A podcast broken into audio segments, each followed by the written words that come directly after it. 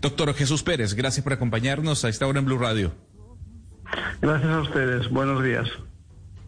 Doctor Jesús, la pregunta es, ¿estamos haciendo mucha alaraca, mucho eco de una, de una noticia, de una investigación que no está certificada, de una conclusión que no está certificada entre la trombosis y la vacuna de AstraZeneca? Bueno, eh, hay que tener en cuenta que la semana pasada hubo empezado a haber varios países europeos. Primero fue Austria, luego le siguió Noruega y progresivamente ha habido otros países europeos que han seguido en esta determinación de paralizar la vacuna, eh, la vacunación con AstraZeneca. Inicialmente fue con un, con un lote de la vacuna y luego se extendió a toda la, a toda la vacuna de AstraZeneca. Eh, tal vez se pueda decir que realmente pues eh, se ha aplicado un principio de precaución puede que de forma un poco exagerada porque así lo han estado comentando ustedes. En Reino Unido eh, sigue vacunando que es el que más dosis ha administrado unas 11 millones de dosis Canadá sigue administrando la vacuna y muchos otros países del mundo siguen administrando.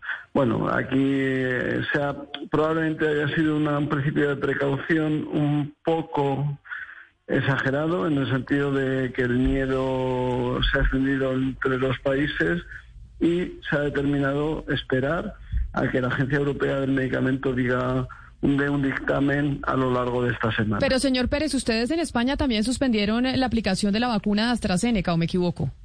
No, no, efectivamente. Ayer, el día de ayer, se suspendió la vacuna de la, utilización de la vacuna de AstraZeneca en España. Eh, no es porque haya ningún motivo en que realmente haya una prueba de, de estos posibles efectos adversos, de estos tromboembolismos relacionados con la vacunación, sino en parte porque hay un efecto un poco contagio, ¿no? Eh, lo que cuando, cuando ya a lo largo de la semana eh, se em, empiezan eh, como hemos comentado, Austria, Noruega, otros países de, nórdicos de Europa. Después, durante el día de ayer, Alemania, eh, Países Bajos, eh, ya lo habían hecho Italia y Francia.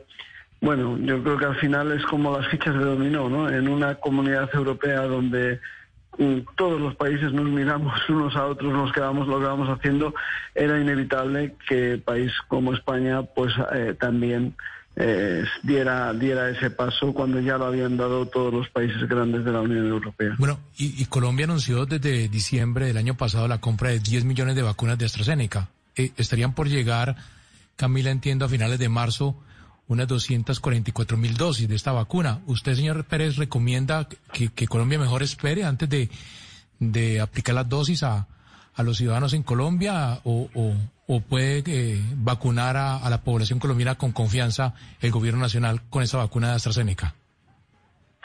Yo creo que es una decisión de las autoridades nacionales colombianas, evidentemente, pero mm, pongámonos en un contexto. La Organización Mundial de la Salud ha dicho que se siga. La Agencia Europea del Medicamento, que rige eh, los fármacos y las vacunas en Europa, ha dicho que se siga. Eh, Reino Unido está continúa con la vacunación, Canadá continúa con la vacunación. Bueno, yo creo que las, eh, el riesgo, el balance riesgo-beneficio está muy claro a favor de la vacunación.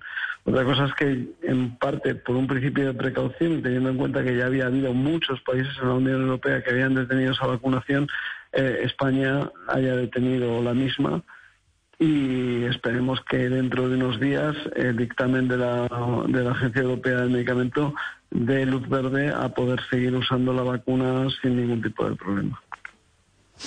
Pero mire, doctor Pérez, yo sí quiero preguntarle porque, por ejemplo, hay un artículo en el Financial, en el Financial Times hoy que justamente dice que las capitales europeas pues coordinaron esta suspensión juntos. O sea, que fue que se sentaron y la coordinaron. Eh, mi compañero Gonzalo Lázari nos contaba al principio de esta entrevista que también se han muerto personas por la vacuna de Pfizer relacionadas con, pues, con un trombo y que son, digamos, consecuencias normales que pueden dar por el COVID, por ende podrían dar con la vacuna, pero que están dentro de los márgenes de riesgo normales. ¿Qué tanto de política puede haber detrás de esta decisión? Porque ya sabemos que ha habido muchos enfrentamientos con el Reino Unido eh, y la Unión Europea justamente por esta cantidad de vacunas eh, de AstraZeneca que pues supuestamente se quedaron en el Reino Unido y que no fueron despachadas a Europa. ¿Qué tanto de política hay en esto?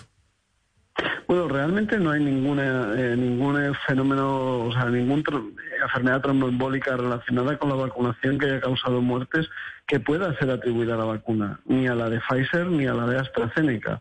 Realmente, otra cosa es que, claro, cuando estamos hablando de en Europa 17 millones de personas vacunadas entre Reino Unido y Europa continental con vacuna de AstraZeneca, pues por supuesto entre esos 17 millones de personas hay personas que tienen trombosis, personas que tienen que, que, son atropelladas por un carro personas que se casan después de la vacunación, pero nadie se casa porque se haya vacunado, ni se le atropella un coche porque se haya vacunado y, y también para las enfermedades hay que probar esa causalidad, ¿no? Esa, eh, eh, esa que no sea una coincidencia, sino que realmente la vacuna haya sido la causa. Y ni en el caso de Pfizer ni en el caso de AstraZeneca esto ha sido aprobado y es lo que se está discutiendo ahora mismo y esperemos que efectivamente pues la agencia europea dé un dictamen en el sentido de que realmente no hay evidencia. Eh, en cualquier caso, eso nos lo dirán a lo largo de esta semana. En cuanto a los temas políticos, uno tiende a pensar que no es así, eh, que realmente ha, sido un poco fichas de dominó en cascada, eh, con el miedo que en un momento determinado pueden tener las autoridades sanitarias a no tomar una medida, a no tomar una medida precautoria cuando se está produciendo esa medida en varios países de tu entorno. Eh, es decir, si de repente finalmente se probase que hay algo, eh, ¿Qué dirían los ciudadanos españoles ante nuestro ministerio si no se ha tomado ninguna medida cuando todos los países de nuestro alrededor o muchos de los países de nuestro alrededor sí que la estaban tomando? ¿no? Yo creo que al final es un poco el miedo, el miedo es muy contagioso eh, ustedes saben en un, en un tema de vacunas, como ocurrió en Colombia con el tema del papiloma, como pues eh, son el miedo ante un posible efecto adverso, aunque no haya nada, es muy contagioso. Y lo que hay que evitar es todo lo rápido posible es dar un mensaje claro a la población de que estas medidas se toman por velar por la seguridad y que en el momento en que se tengan pruebas irrefutables de que no hay nada, se continuará con la vacunación como esperamos que así sea. Tomando en cuenta lo que usted ha mencionado, doctor Pérez, yo quisiera preguntarle cuáles han sido los efectos secundarios que se han registrado eh, con el uso de la vacuna de AstraZeneca, porque ya diferentes eh, especialistas, así como usted, han dicho que no hay una asociación directa entre la trombosis y la vacuna. Entonces, ¿cuáles han sido esos efectos secundarios que se han visto en Europa con la vacuna de AstraZeneca, si es que los tiene? Bueno, lo más frecuente que se ha visto, y eso sí que evidentemente es por la vacunación, pues es una sensación de fatiga, cansancio, dolor, dolor de cabeza, febrícula.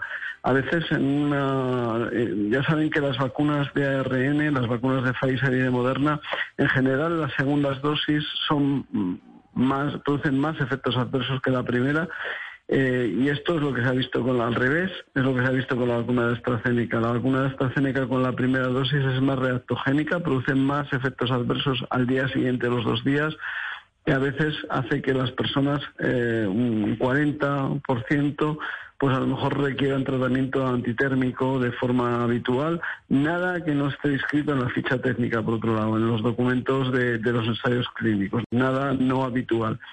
En cuanto a otro tipo de efectos adversos graves, como podrían ser estos, eh, realmente sabemos que se han registrado esos fenómenos tromboembólicos, pero lo que queda por establecer es que la vacuna haya sido la causa. y, y, en principio, lo que la propia Agencia Europea de Medicamentos dice es que no hay indicios para pensar eso. Pero evidentemente hay que analizarlo porque ha habido varios países que tomaron estas medidas y ante eso la mejor manera es hacer un análisis muy detallado de lo que de lo que puede haber ocurrido para dar total seguridad a la población. Pues, eh, señor Jaime Jesús Pérez, vocero y miembro de la directiva de la, de la Junta Directiva de la Asociación Española de Vacunología, mil gracias por haber estado con nosotros, por haber hablado aquí en Mañanas Blue. Gracias a ustedes, un fuerte abrazo.